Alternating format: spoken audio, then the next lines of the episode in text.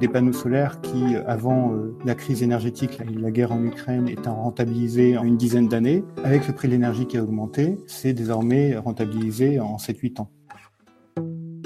Et demain, CIC Banque Privée, banque privée du dirigeant d'entreprise, questionne les thèmes et les termes de la société d'aujourd'hui pour ouvrir de nouvelles perspectives aux entreprises et aux startups, en partenariat avec Uzbek Erika.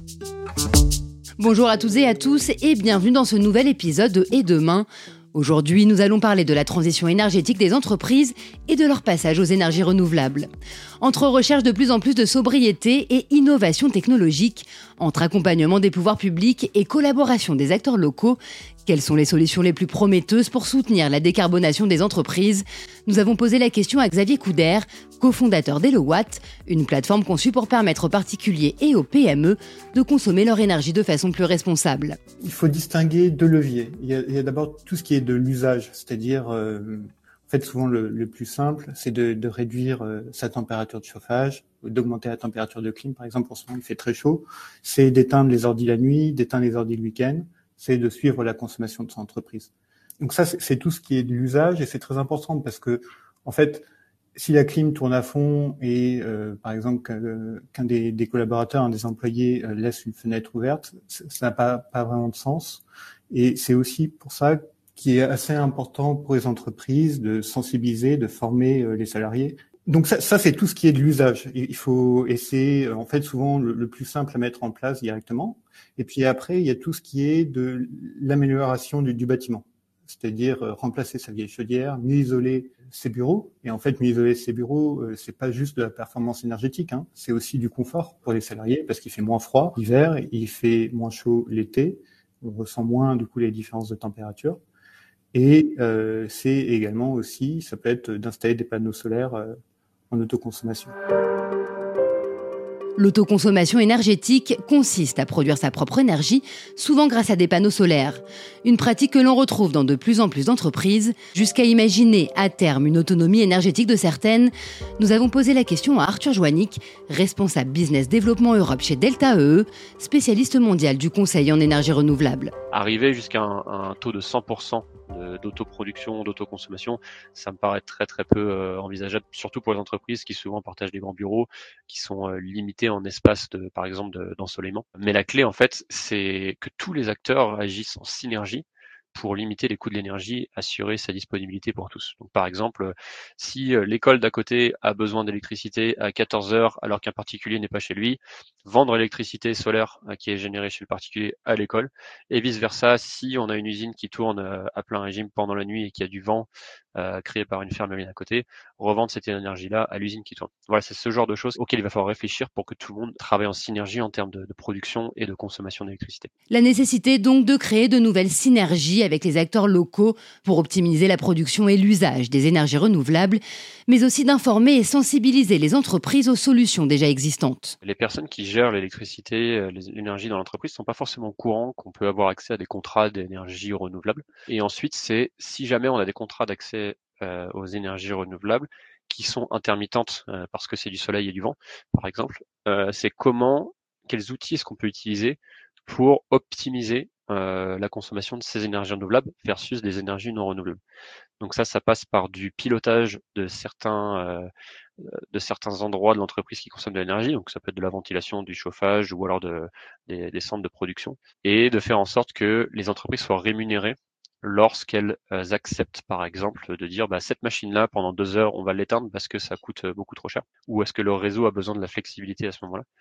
Mais le réseau peut par exemple payer l'entreprise pour avoir accès à cette flexibilité d'utilisation des machines. Et le fait de développer ces modèles d'affaires qui sont euh, gagnant-gagnant pour le réseau pour l'entreprise va ensuite permettre au niveau national d'optimiser justement l'utilisation des énergies renouvelables. Donc c'est ça qui va devenir vraiment très important, c'est ces outils qui vont permettre aux entreprises de mieux comprendre et mieux utiliser les énergies renouvelables. Développer des outils pour aider les entreprises à mieux comprendre le fonctionnement des énergies renouvelables et à choisir les solutions les mieux adaptées à leurs besoins énergétiques.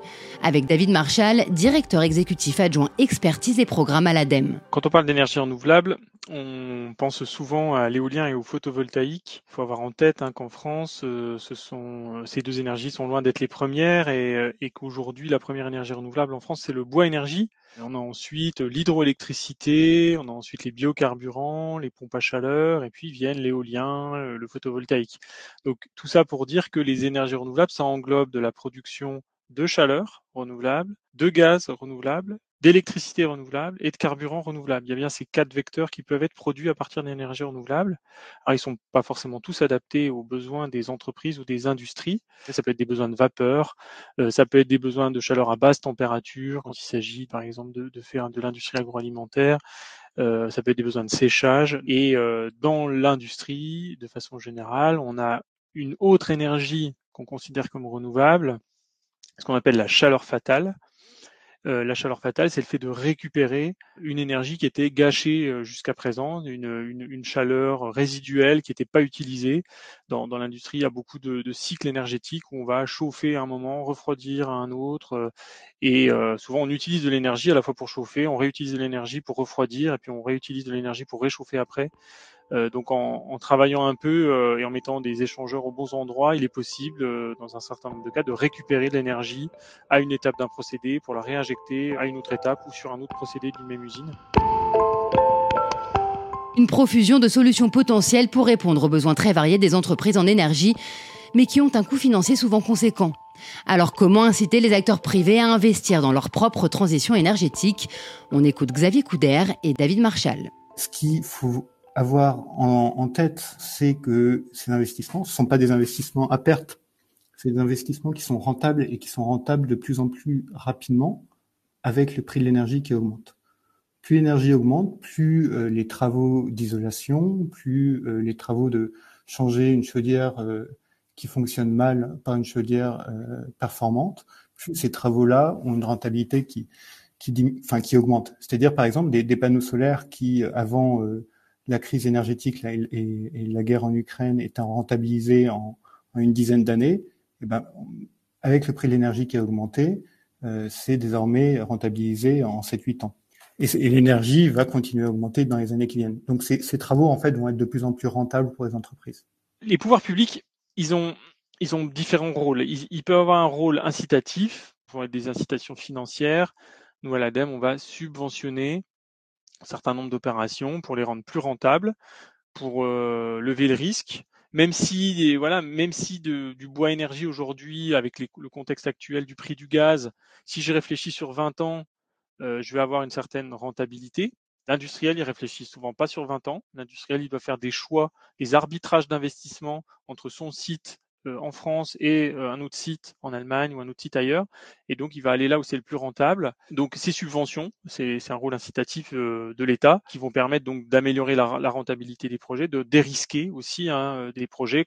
Et puis, l'État, il peut aussi mettre en place un cadre pour infléchir aussi la demande d'objets, de, biens et de matériel vers plus de durabilité. Dans la loi AGEC, hein, qui est la loi pour l'économie circulaire, on a euh, l'affichage environnemental qui va arriver petit à petit. Donc l'affichage environnemental, c'est un peu comme les étiquettes énergie.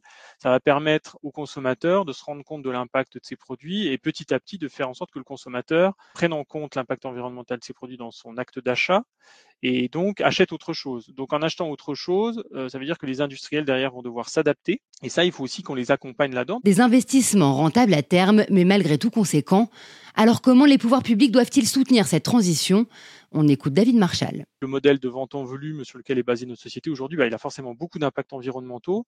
Et quand on réfléchit à l'atteinte de la neutralité carbone, euh, nous, dans nos scénarios, tous nos scénarios passent par euh, une réduction de, la demande, de la sobriété. Donc ça, ça va induire hein, forcément des changements de business model dans les entreprises. Je vais vendre moins de béton parce que peut-être qu'on euh, va ralentir la construction neuve parce que bah, on a peut-être pas toujours besoin de faire de nouveaux logements. Peut-être qu'on va rénover massivement nos logements. Ça fera moins de béton. Ah, moins de béton. Alors comment je fais quand je suis un fabricant de béton? Bah, Peut-être que je vais faire du béton bas carbone, que je vais peut-être vendre plus cher et euh, qui me permettra d'en vendre moins, mais de garder ma marge. Enfin, tout ça, ou, ou de passer. Alors quand je suis un vendeur de voitures ou un vendeur d'équipements, je peux aussi explorer euh, des, des changements de business model au travers, par exemple, de l'économie, de la fonctionnalité et de la coopération, c'est-à-dire ne plus vendre un bien, mais vendre un service par exemple des, offres de leasing, une sorte de location de longue durée, ou en tant qu'industriel, si je loue un bien de longue durée, je vais être incité à vendre un bien de qualité et, en fait à maintenir dans la durée le fonctionnement de mon équipement chez, euh, chez son utilisateur. On a l'exemple de fabricants de pneus qui, euh, pour des poids lourds, ne vendent plus euh, forcément le pneu, mais vont vendre du kilomètre de pneus et vont, vont intégrer le rechappage des pneus, c'est-à-dire le fait de réparer les pneus pour qu'ils durent plus longtemps. C'est vraiment des changements de business model. C'est pas simple du tout pour des entreprises d'aller vers ça, mais on n'ira pas vers la neutralité carbone sans passer par là. C'est la fin de cet épisode. Merci à Xavier Couder, Arthur Joannick et David Marchal d'avoir partagé avec nous leurs idées et leurs réflexions. Merci à vous de nous avoir suivis et rendez-vous très bientôt pour un nouvel épisode de Et demain avec CIC Banque Privée et Uzbek Erika.